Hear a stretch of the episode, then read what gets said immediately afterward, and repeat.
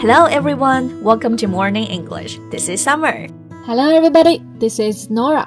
欢迎大家收听早安英文。节目开始之前呢，先说一个小福利啊！每周三我们都会给大家免费送纸质版的英文原版书、英文原版杂志和早安周边。大家微信搜索“早安英文”，私信回复“抽奖”两个字，就可以参加我们的抽奖福利啦！对，这些奖品都是我们老师为大家精心挑选的，非常适合英语学习，而且你花钱也很难买到。坚持读完一本原版书、杂志，或用好我们的周边，你的英语水平一定会再上一个台阶的。大家快去公众号抽奖吧，祝大家好运！ Hey, Summer. Do you think looking good helps one to gain fame or wealth? 你是不是在问我长得好看是不是可以当饭吃 Right. 我觉得是可以的啦。You know a cat named Kobe? Kobe 好像是网上被称作全球颜值最高的那只猫，对吧？ Yeah, he's a good example of what you asked. According to public sources, his salary is around $5 million every year. 哇哦，那折合人民币，它的年收入都可以高达三千五百万了。对。嗯，那原来长得好看真的能够当饭吃。 Yeah, in some cases, it's true. 嗯，那这只全网爆红的小猫咪 Kobe 到底是啥来头呢？我们今天这期节目就一起来了解一下。今天的内容呢，都整理成了文字版的笔记，欢迎大家到微信搜索“早安英文”，私信回复“加油”两个字来领取我们的文字版笔记。 So Summer, how do you know Kobe? Well, I saw his picture on Google. If you search the keywords the most beautiful cat, you can find his photos very easily. Yeah, I know the breathtakingly beautiful cat has only been on Instagram since June 2015, and his head-turning looks have already caught attention of over 285,000 followers. 哇哦，你看他这涨粉的速度，蹭蹭蹭的。那刚刚你在描述他的高颜值的时候啊，用到两个就很好用的这个英文词，嗯第一个是 breathtakingly beautiful。breathtaking 是形容词，那在这个 breathtaking 后面加个 ly 就变成一个副词，表示哇，叹叹为为观观止的。对对对，breathtakingly beautiful 就是叹为观止的美。是的，那第二个单词呢，就是 head turning，是一个形容词，嗯我们可以直接按照字面的意思来理解。head 就是头嘛，对，turn 是转动，所以 head turning 就是指的回头率高的。 比如说啊，Nora's wearing a head-turning dress today. And summer has a head turning look。 All right. Anyway, the cat takes the internet by storm. 是的，Kobe 呢，因为这个高颜值啊，在网络上是迅速的走红。嗯那在网上走红这个表达，在英文中呢，我们就可以这样来说：take the internet by storm。对，by storm 就是像暴风雨一般。So the phrase "take something or somewhere by storm" means to be suddenly extremely successful in a place or popular with someone。嗯哼，中文中就可以翻译成席卷什么什么。然后这个词组中间的 something，你可以替换成其他的名词或者地点。 Right. For example, as everyone knows, the Beatles took the U.S. by storm，、就是披头士乐队啊，席卷了美国。 Yeah, and TikTok took the world by storm. 还有抖音就是迅速在全世界走红。嗯，那我们来说回来这个小猫咪 Kobe 啊，大家听完是不是开始已经好奇它到底长什么样子了呢 肯定特别好奇了。Okay, so what breed is it? ？He's a silver shaded British Shorthair。 All right, silver 是银，silver shaded 这里的 shade 指的是颜色，所以说这只小猫身上的毛发就有这种银色的光泽。然后它的品种啊是 British Short Hair，就是英短。嗯所以注意以后我们想问对方，哎，你宠物是什么品种？这个品种对应的单词就是 breed。嗯 So you can ask, what breed is it? ，Right.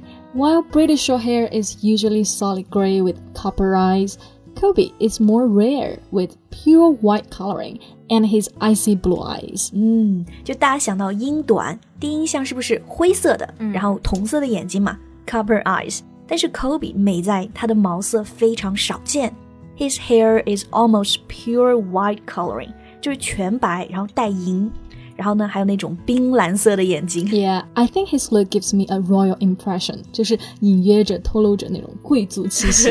Right. You know, he really enchants me with his piercing blue eyes. 是的，那科比最大特点啊，其实是在他的眼睛嘛。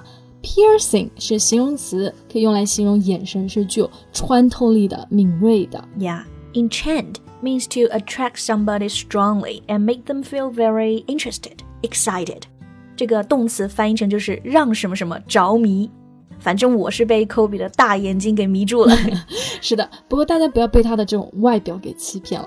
In fact, he's actually playful and sassy. like any other cat, Exactly. playful 就是贪玩的。Sassy 这个名字念起来是不是很好玩？嗯对，意思就是 being very lively and full of spirit，充满活力的，特别活泼。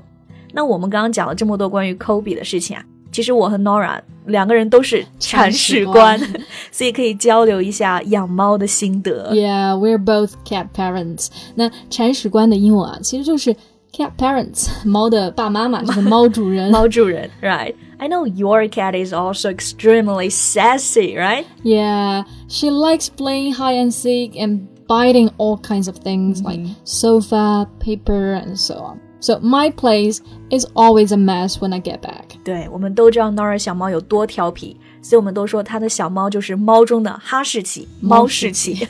But my cat is very different. She's a little bit shy and she loves snuggling. Snuggle. It means to get into a warm, comfortable position, especially close to someone. 就是指的紧紧依偎这个动作。对，冬天了，它现在每天都趴我身上。And you know, when she settles comfortably in my arms, and she will always purr. 嗯、t h a t s so cute. Purr 呢，就是小猫咪开心的时候嘛，会发出的那种咕噜咕噜的声音。对 So when a cat purrs, it makes a low vibrating sound because it's contented. 对，大家有没有听过希尔顿唱这个有一首很著名的歌啊？那有就请是 Summer 来唱 一唱。就是 Happy Kitty, Sleepy Kitty, purr purr purr，这个 kitty 对就是这个声音啦，嗯，那 kitty 呢这个词其实是指的小猫咪啊，对，就是很可爱嗯，所以其实你摸它们很舒服的时候，它们也会发出这个声音 purr。呀。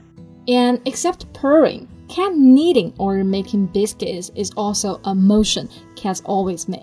Yeah, right, kneading means pushing in and out with their paws, alternating between right and left。就是用自己的爪子左右踩来踩去，大家知道这个是什么吗？就是中文的踩奶嘛。对的那英文呢，我们就会用到这个单词 kneading，、或嗯者呢也可以叫做 making biscuits，因为做饼干你其实就是要揉来揉 去的。捏饼干这种动作。Exactly. So Nora, why do you want to keep a cat, not other pets? 嗯，Well, I guess it's because cats can take care of themselves mostly. I just have to feed. I just have to feed them. Me too，就是猫咪很自立、独立一点。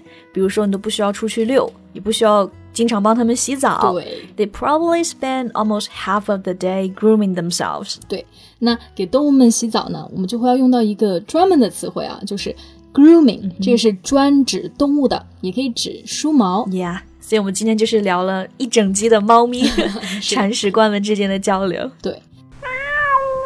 那今天的节目呢，也到这里结束啦。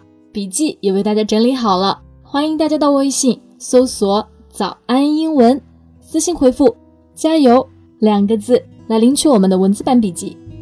That's all for today's podcast. This is Nora. Thanks for listening. This is Summer. See you next time. Bye.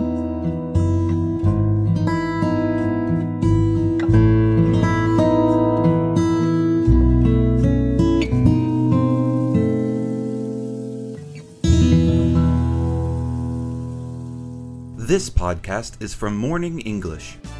学口语就来早安英文。